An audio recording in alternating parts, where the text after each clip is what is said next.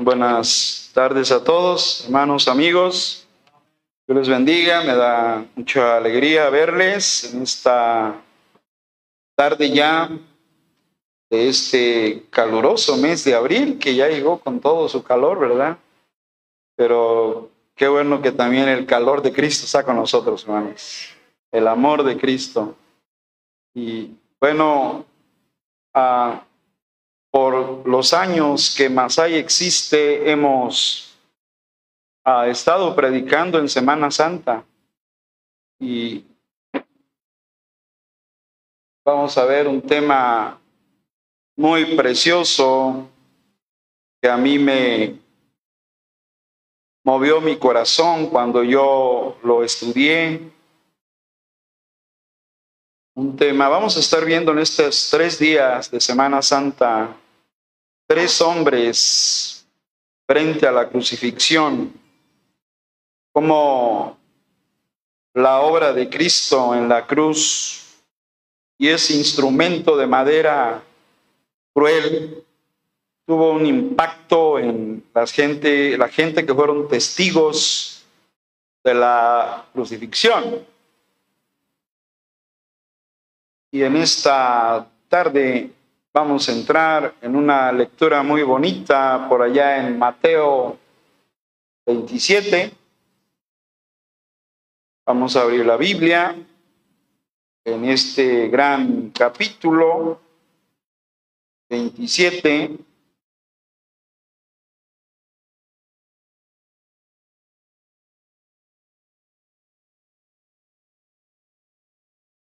del 21 al 23. Mateo 27, 21 al 23. ¿Lo tienen, hermanos? Bueno, por la mayor parte vamos a pasar sentados, vamos a ponernos de pie por unos instantes.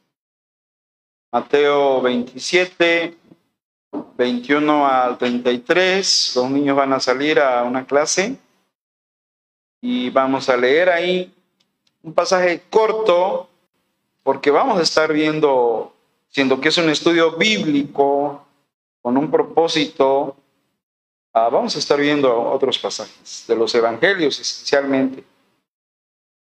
Y vamos a ver ahí entonces en Mateo 27, 21 al 23. Esos, tres versos los voy a leer yo, pero de ahí nos vamos a ir al 26, o sea, al versículo 26. Y ese sí lo vamos a leer todos juntos, hermanos. Amén. Bueno, yo leo Mateo 27, es el capítulo 27, 21 al 23, eso yo lo leo, y ya en el 26, ese lo leemos todos juntos. Muy bien, bueno, pues la palabra del Señor en esta tarde dice así, dice, y respondiendo el gobernador les dijo, ¿a cuál de los dos queréis que os suelte? Y ellos dijeron, a Barrabás. Pilato les dijo, ¿qué? Pues haré de Jesús llamado el Cristo. Todos le dijeron, sea crucificado. Y el gobernador les dijo, pues, ¿qué mal ha hecho? Pero ellos gritaban aún, aún más, diciendo, sea crucificado. Y todos el 26, entonces le soltó a Barrabás y habiendo azotado a Jesús, le entregó para ser crucificado. Palabra de Dios. Vamos a orar, pedir la dirección de Dios. Amado Padre, es un honor que no merecemos entrar en el lugar santísimo, gracias a la sangre de Cristo que hizo posible que ahora los hombres que se han convertido a Jesús puedan tener acceso libre a la presencia de Dios. Nosotros te alabamos, Padre, y te pedimos que ni, ni mi palabra ni mi predicación sean con palabras persuasivas de humana sabiduría, sino con demostración del Espíritu y de poder. Que puedas tocar los corazones y nos puedas hacer entender tu palabra. Ilumínanos como estas lámparas iluminan este lugar, que el Espíritu encienda luces donde hay oscuridad para que podamos entender el amor de Cristo en la cruz, Señor.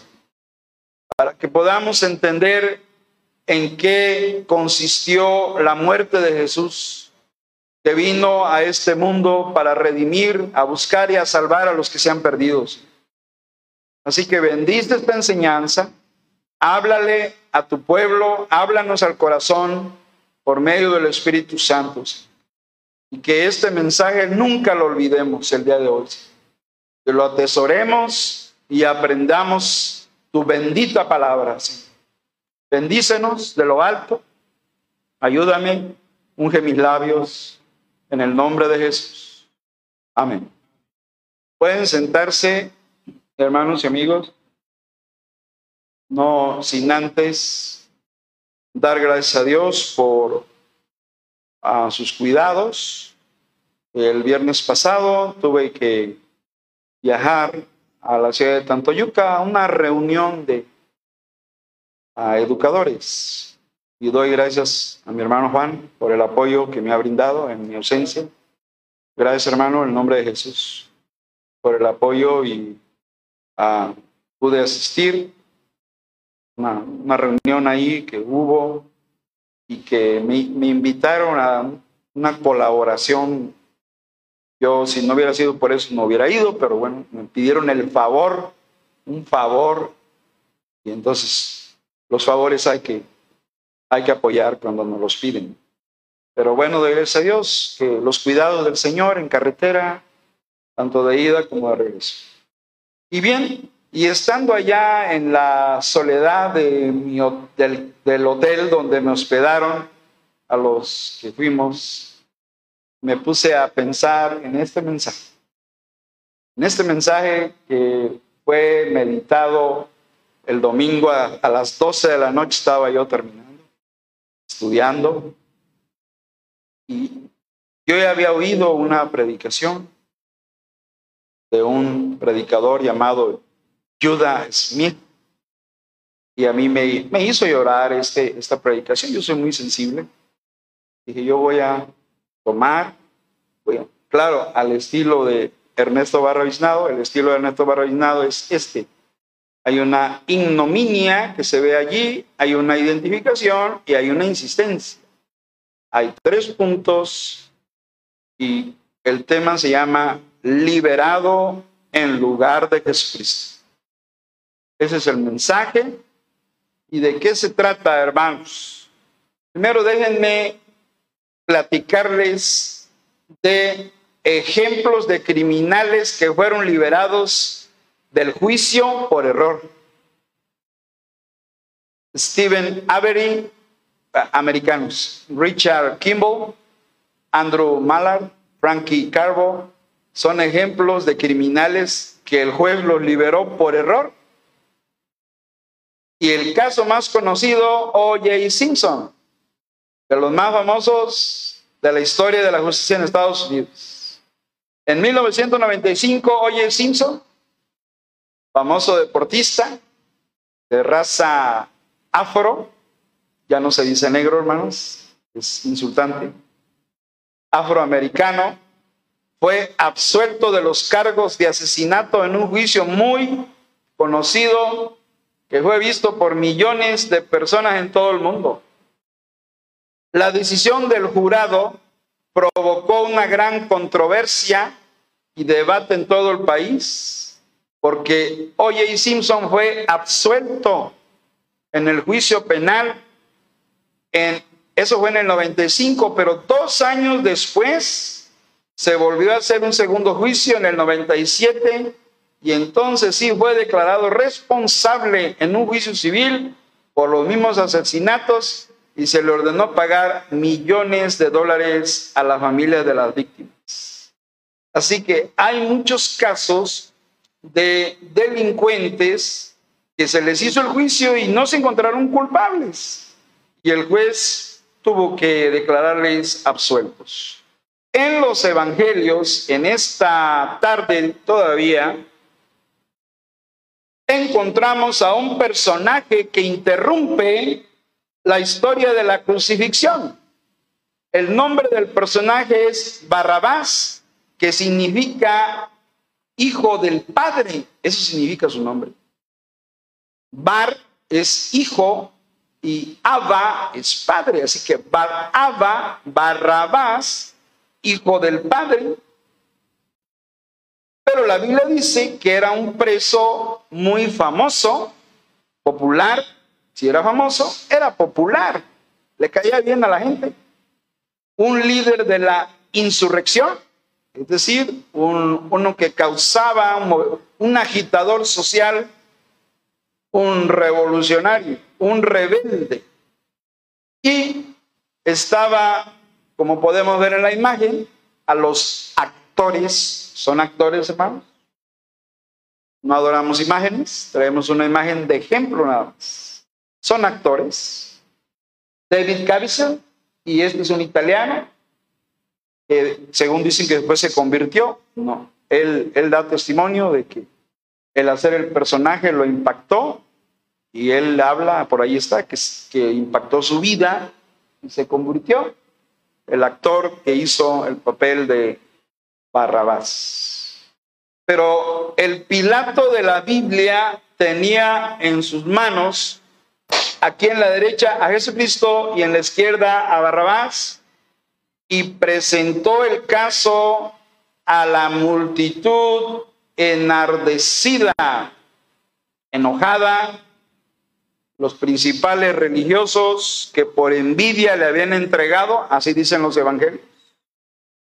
Y en Mateo 27, 26, Pilato da el veredicto por conveniencia política, porque ya lo estaban acusando en Roma que no sabía gobernar y por conveniencia política decidió soltar a Barrabás para calmar los ánimos de la gente enardecida y declaró culpable públicamente, aunque él personalmente dice, yo no veo ningún delito en este hombre. él lo reconoció. Sin embargo, la presión social de la multitud lo obligó por conveniencia política, porque él quería seguir gobernando, si no le cumplía el deseo, lo acusarían con el emperador romano y lo eliminarían, lo quitarían, lo destituirían del puesto. Cosa que sí sucedió años más tarde, según la historia. Pero dice Mateo 27, el veredicto, entonces le soltó a Barrabás y después de haber azotado a Jesús, lo mandó al pretorio donde con un látigo de nueve puntas con hueso y metal azotaron al Señor y dice, le entregó para que fuese crucificado. Así que tenemos aquí un caso que yo he organizado en tres puntos para entender, en primer lugar, algo que yo le llamo la ignominia una palabra muy española que significa ofensa grave. Eso significa ignominia. Ofensa grave que sufre el honor o la dignidad de una persona. ¿Y por qué le llamo la ignominia? Porque a mí me parece que fue una ofensa grave comparar a un asesino con el Hijo de Dios. ¿No les parece a ustedes eso? Una ofensa gravísima. Comparar a un hombre santo con un pecador vil. Es una ofensa grave que veo aquí. Ya pronto iba a ser la Pascua judía que caía el 14 de Nisan, que es el que corresponde a nuestro viernes de esta semana. 14 de Nisan del mes, primer mes hebreo, y lo están celebrando ahorita, porque yo veo ahí a los mis contactos allá en Jerusalén, judíos en Facebook, están diciendo, nos están felicitando por la Pascua. El gobernador romano Poncio Pilato ofreció liberar a un prisionero también como parte de una tradición anual de amnistía. Amnistía quiere decir perdonar o absolver a un culpable.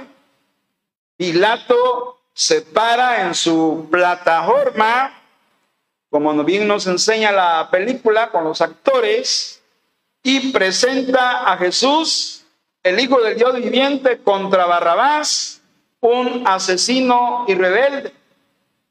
Y Pilato les pregunta, Mateo 27, 17, alguien, por favor. ¿Cuál fue la pregunta de Pilato, hermanos? ¿Alguien? ¿A crees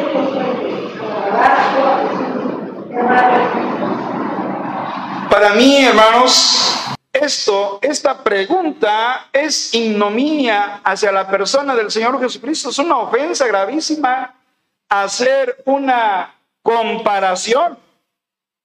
Además es una blasfemia. ¿Cómo comparar a un vil pecador asesino con el Hijo de Dios que es santo? Barrabás era un verdadero criminal que es el que merecía ser sentenciado a la crucifixión. Dirigió una rebelión, asesinó personas, era un hombre malo, un asesino, un ladrón. Él merecía el juicio y la condenación. Sin embargo, aquí hay esta, esta, blasfemia contra el Hijo de Dios. Y al comparar, al hacer esta comparación, ¿qué pasa? ¿Cómo comparar al Hijo de Dios? ¿Qué, qué mal hizo el Hijo de Dios? Él sanó a las personas, restauró, perdonó, liberó, dio vista a los ciegos, a los sordos les dio la, el oído, otra vez la capacidad de escuchar, sanó a los paralíticos, a los leprosos. ¿Qué es lo malo que hizo Jesús? Y todavía Pilato en su ceguera espiritual, preguntando, ¿a quién quieren? que yo libere. Y la gente diciendo, entréganos a Barrabás. Eso es lo que dijo la gente. Eso lo vemos en Juan 18:40. Alguien, por favor. Juan, y regresamos a Mateo, por favor. Juan 18:40. Alguien. No a este, sino a Barrabás, y Barrabás era Así es. Entonces todos dieron voces de nuevo diciendo, no a esto, rechazando al Hijo de Dios, sino a Barrabás. Y Barrabás era ladrón. Es lo que dijo la gente. ¿Y saben qué nos enseña? Que no siempre la mayoría tiene la razón, hermanos. No siempre lo que opinan muchos es la verdad. Por eso no siempre la democracia significa que la gente tiene la razón. Que la mayoría vote a favor de cierta situación no significa que tengan la razón. No siempre los números significan que algo sea la verdad. Los soldados romanos subieron, metieron la llave en el candado y dejaron libre a Barrabás. El ladrón fue liberado. Y fue recibido con aplausos porque él tenía su pandilla con la que se juntaba, sus amigos delincuentes.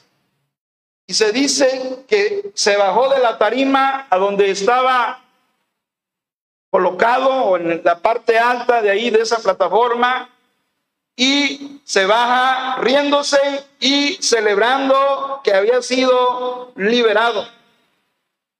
Y los que son expertos en esto. Dicen que Barrabás quizá pensaba, la gente me ama.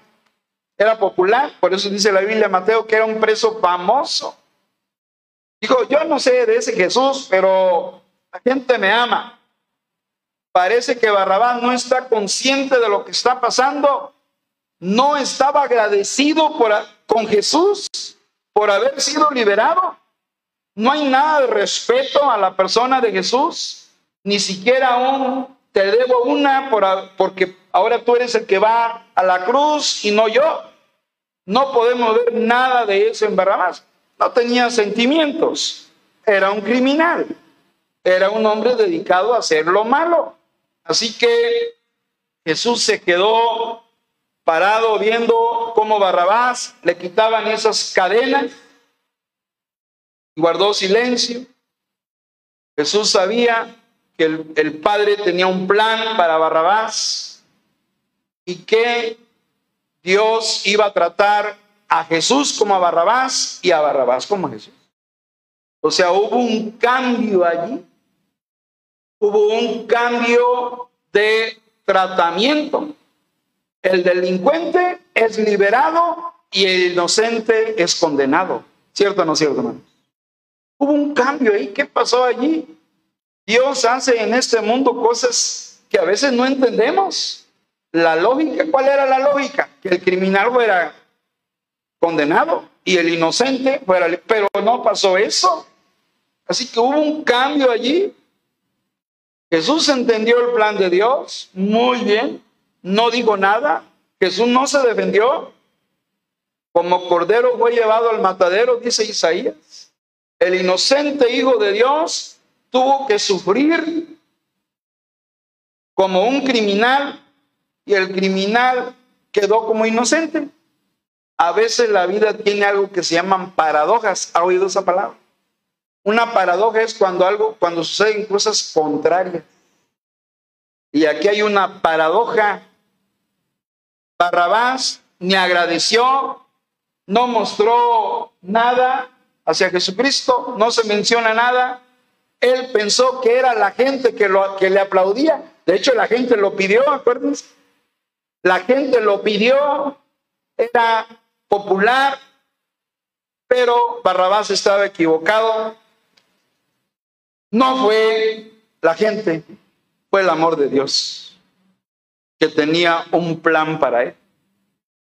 Barrabás estaba equivocado. Él pensó, me aplaudieron, dijeron que yo, así que él estaba celebrando su liberación y creyendo que era la gente, pero no era la gente, era el amor de Dios que estaba obrando ahí en ese momento. Dios con su plan maravilloso de redención.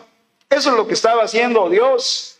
Aún ahí Dios estaba trabajando para darnos una tremenda lección de la injusticia de los hombres y del amor de Dios.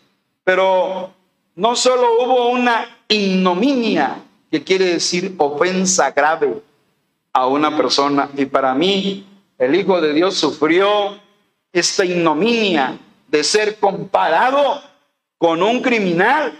Pero no solo hay eso, también tenemos que buscar una identificación.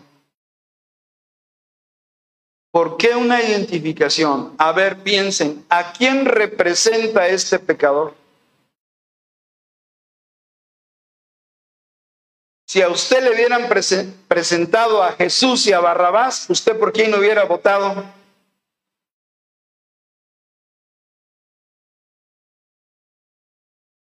Un predicador hizo eso, le preguntó a la gente y la gente dije, Jesús, no, la Biblia enseña que usted hubiera votado por Barrabás también. ¿A quién representa a este pecador? Barrabás se convirtió en sinónimo de un criminal liberado por una injusticia, por un sistema de justicia mal aplicado y mal entendido. Se convirtió en un símbolo de la elección equivocada, una decisión equivocada de un juez que para nada era imparcial. Si ponemos mucha atención a esta historia, nos vamos a dar cuenta que Barrabás representa a cada uno de nosotros. Barrabás me representa a mí como pecador. Barrabás lo representa a usted. Barrabás representa a cada uno de nosotros. Barrabás ante todo era un pecador y Romanos 3:23 dice, por cuanto todos pecaron y están destituidos de la gloria de Dios. Dice otro texto que leí, privados de la gloria de Dios. No hay nada con Dios, no hay relación con Dios mientras no tiene a Cristo la persona.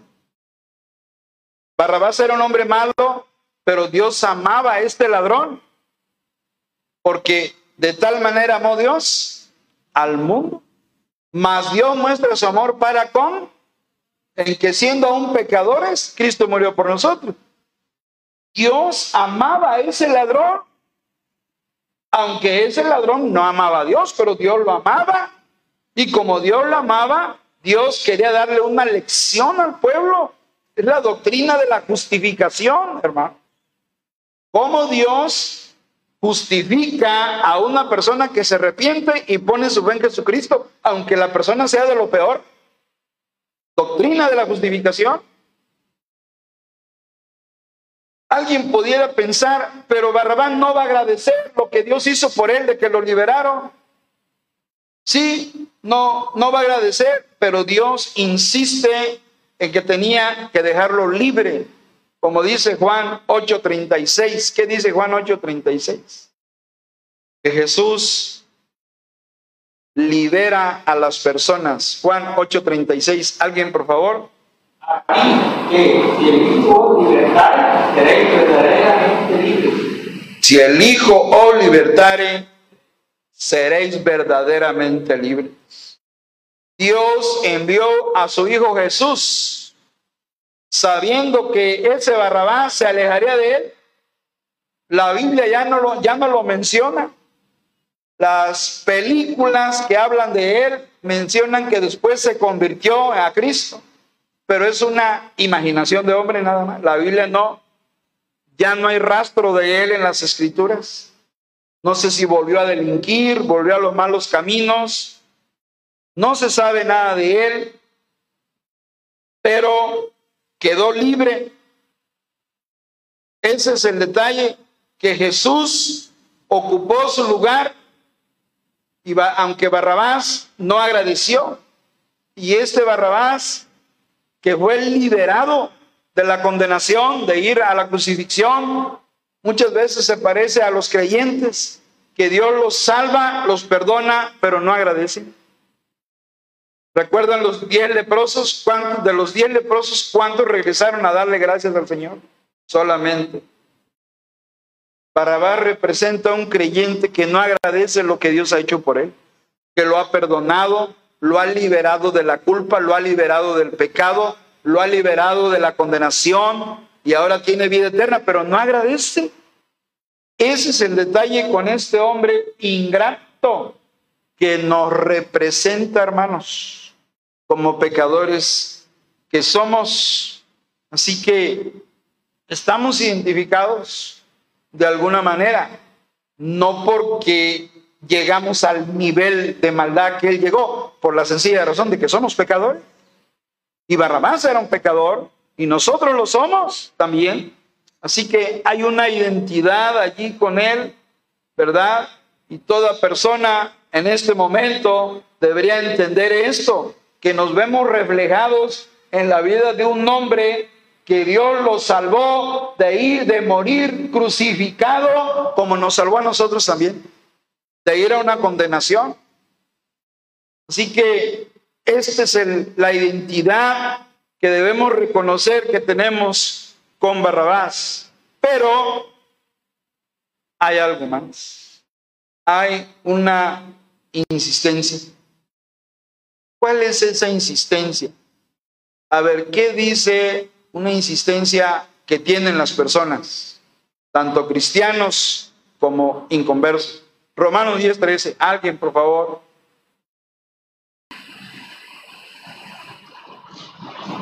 ¿Cuál es esa insistencia que tienen las personas? 10.3, 10.3, por favor, perdón. 10.3. Porque ignorando la justicia de Dios, procuraron establecer las suyas propias, no se han muy bien. Está hablando del pueblo judío, el pueblo de Israel. El pueblo de Israel tiene una actitud de insistencia. ¿Y en qué consiste esa actitud? Dice el versículo 3, porque ignorando, ¿qué cosa hermanos? La justicia de Dios, Dios ofrece salvar al pecador por medio de la justicia de Cristo, la justicia de Dios.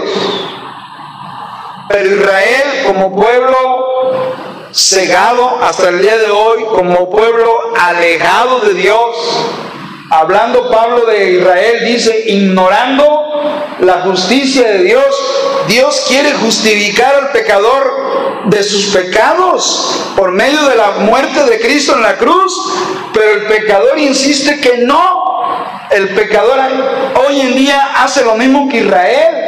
Ignora la justicia de Dios y procurando establecer qué? La suya propia. ¿Sí? no se han sujetado a la justicia de Dios.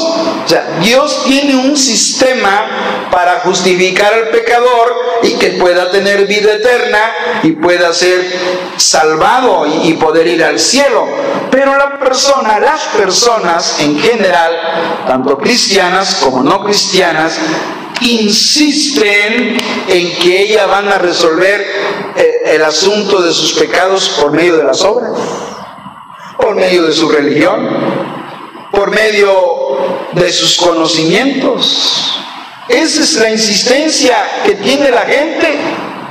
Están en un tremendo problema porque la, persona dice, no, yo no necesito de, de, Biblia, a mí eso no. Yo, yo ya tengo mi fe, yo ya tengo una religión que me inculcaron y suponen que es la manera. Pero Pablo dice muy acertadamente que ignoran la justicia de Dios a través de Cristo.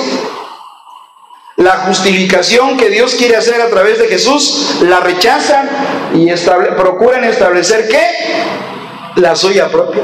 No, no, no, yo a mí no me hablen de eso porque yo ya tengo, yo ya sé cómo, yo, o sea, rechazan la justicia de Dios y, y confían en su propia justicia, sus propias obras. Eso no funciona. Eso es lo contrario del Evangelio. Suponer que nuestra justicia es válida. Dijo Isaías que nuestras justicias son trapos de inmundicia. No funciona. Tenemos que detenernos y pensar que nosotros no tenemos el poder de justificarnos a nosotros mismos.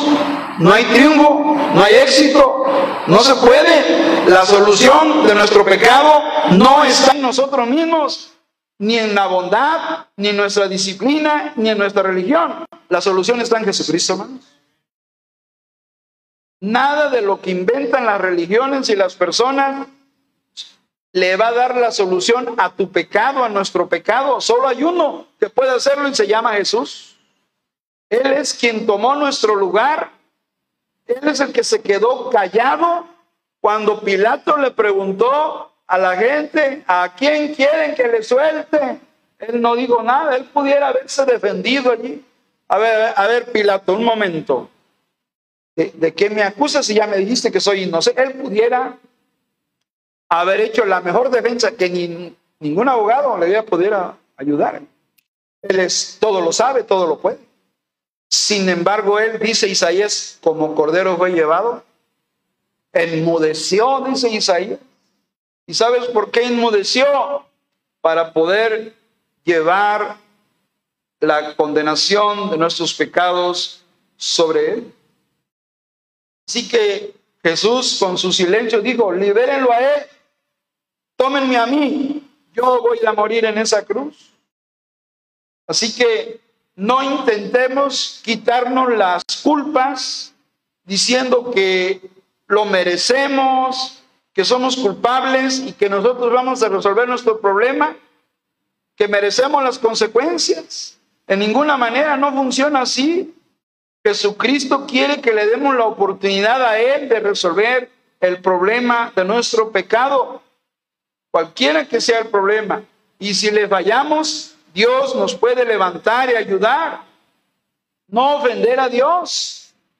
Dios dice, tráeme tus pecados, hijo mío, Después de todo, lo único que tenemos son los pecados y esos hay que traerlos a, Jesucristo. Podemos llegar a esta conclusión que todo depende de la gracia y el perdón de Dios y no depende de nuestras obras. Así se ve aquí. Así que el reto eh, a superar no es creer que tu religión o tu esfuerzo o tus buenas obras te van a solucionar el problema. No hay manera, la única manera es Jesucristo. Eso lo, la Biblia lo enseña una y otra vez, como se puede leer en la escritura. Hay que entender que tenemos a un Dios con un amor tan grande, tan infinito, tan profundo, tan completo. Dios dice, tráeme tus pecados y ese problema lo resuelvo yo. En mi caso, en agosto de 1983, así lo entendí, que Dios me estaba hablando a mi vida y yo vine a los pies de Cristo, hermanos, allá en la iglesia bautista El Buen Pastor en Álamo, Veracruz, mientras Jesucristo tocaba mi corazón y yo decidí creer en Él. Ahora puedo decir que soy un hombre libre gracias a Jesucristo, hermanos. Así que tenemos, necesitamos entender esto, hermanos, de que nosotros no podemos resolver el problema de nuestro pecado. El reto a superar no es creer que tu fuerza está en tu disciplina, en tu religión. Tu gran necesidad es creer en el Evangelio, hermanos. ¿Qué dice Marcos 1.15? Puestos en pie para terminar aquí. Marcos 1.15, lo tienen hermanos. Un texto precioso.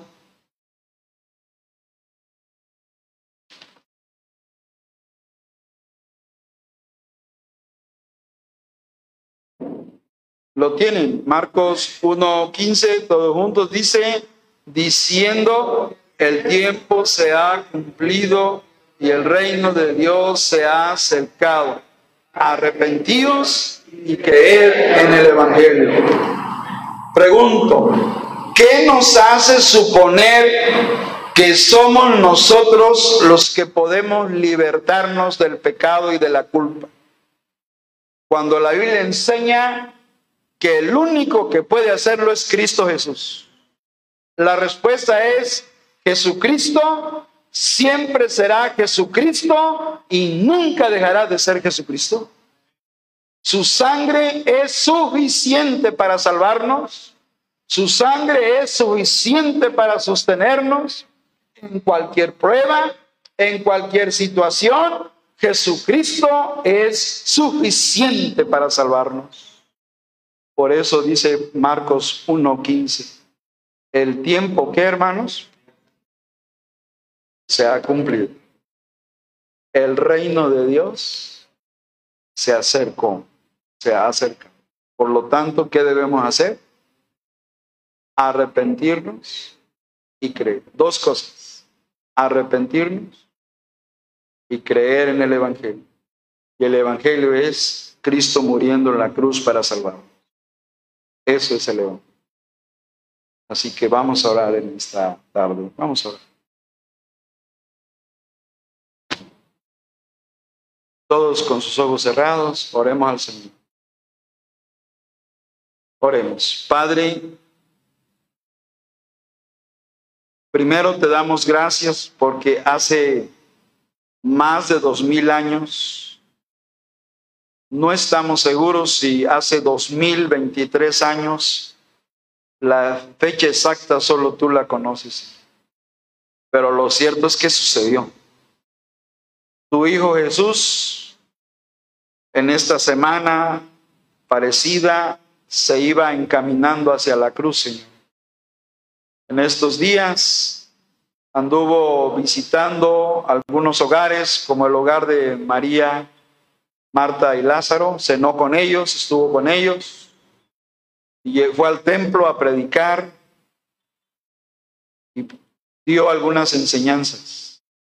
Pero hoy creemos que Él está vivo, Señor, sentado a tu diestra y Él es el único que puede darle la solución a nuestro pecado. No son nuestras obras, no son nuestras creencias, no es nuestra religión, es Jesucristo. Y yo te pido, Señor, que pueda, puedas iluminar la mente y el corazón de las personas en esta noche y que puedan entender que tú les amas y que Cristo murió para salvarlos que así como estamos, pues queremos hacer una invitación, Señor. Todos con sus ojos cerrados, son tan amables, nadie mirando a nadie. Ahí donde está usted, le invitamos a que hable con Dios, ahí en su corazón, usted le diga a Dios, Dios mío, en este momento yo me arrepiento de mis pecados. Dios mío, yo quiero abrir mi corazón a Cristo. Sálvame, Señor Jesús. Perdóname, Señor Jesús. Te ruego que vengas a mi vida, Señor Jesucristo. Que usted le hable con fe, que usted le hable con sinceridad a Jesucristo. La Biblia dice que todo el que invoque el nombre del Señor será salvo. Si usted invoca el nombre de Jesús esta noche, Jesús puede venir a su vida, salvarle, perdonarle y liberarle como liberaron a Barrabás. Liberarle de su culpa, liberarle de su pecado. Yo pregunto en esta noche, ¿habrá alguien? ¿Habrá una persona que le gustaría arrepentirse y creer en el Evangelio? Habrá una persona que dice, yo quiero que oren por mí, yo me gustaría aceptar a Cristo. Yo me arrepiento en esta noche de mis pecados y quiero aceptar a Jesús en mi corazón. ¿Habrá alguien, una persona, quisiera levantar su mano derecha y decir, yo quiero aceptar a Cristo? He entendido que Él murió por mis pecados, Dios le bendiga, gracias a Dios. Habrá otra persona con solo levantar su mano, podemos aconsejarle y decirle, Cristo puede estar en tu corazón, Cristo puede entrar en tu vida, como dice Apocalipsis 3:20, he aquí yo estoy a la puerta y llamo. Si alguno oye mi voz y abre la puerta, entraré a él y cenaré con él y él conmigo. ¿Habrá alguien que le gustaría abrir su corazón a Jesucristo? Simplemente levante su mano y luego baje. Dios le bendiga, joven. Dios le bendiga, señora. Gracias a Dios. Hay dos personas más. Alabamos a Dios por ello. Voy a hacer una oración. Terminemos esta oración. Oremos. Padre, te doy gracias porque hoy estas personas han levantado su mano. Señor, levantar la mano no salva. Lo que salva es arrepentirnos y poner la fe en Jesucristo, Señor. Así que te pido que el Espíritu Santo guíe a estas personas para que hoy puedan tener la vida eterna y al igual que Barrabás, que fue liberado de las cadenas de la condenación, ellos también puedan ser liberados de la culpa y del pecado por medio de la sangre eficaz de Jesucristo. Te pido que tomes el control, Padre Santo, y que hoy tu nombre sea glorificado por un pecador que se arrepiente para que haya gozo en los cielos, Señor. Así que te alabamos en el nombre precioso de Cristo Jesús. Amén. Y pueden sentarse, hermanos. Y vamos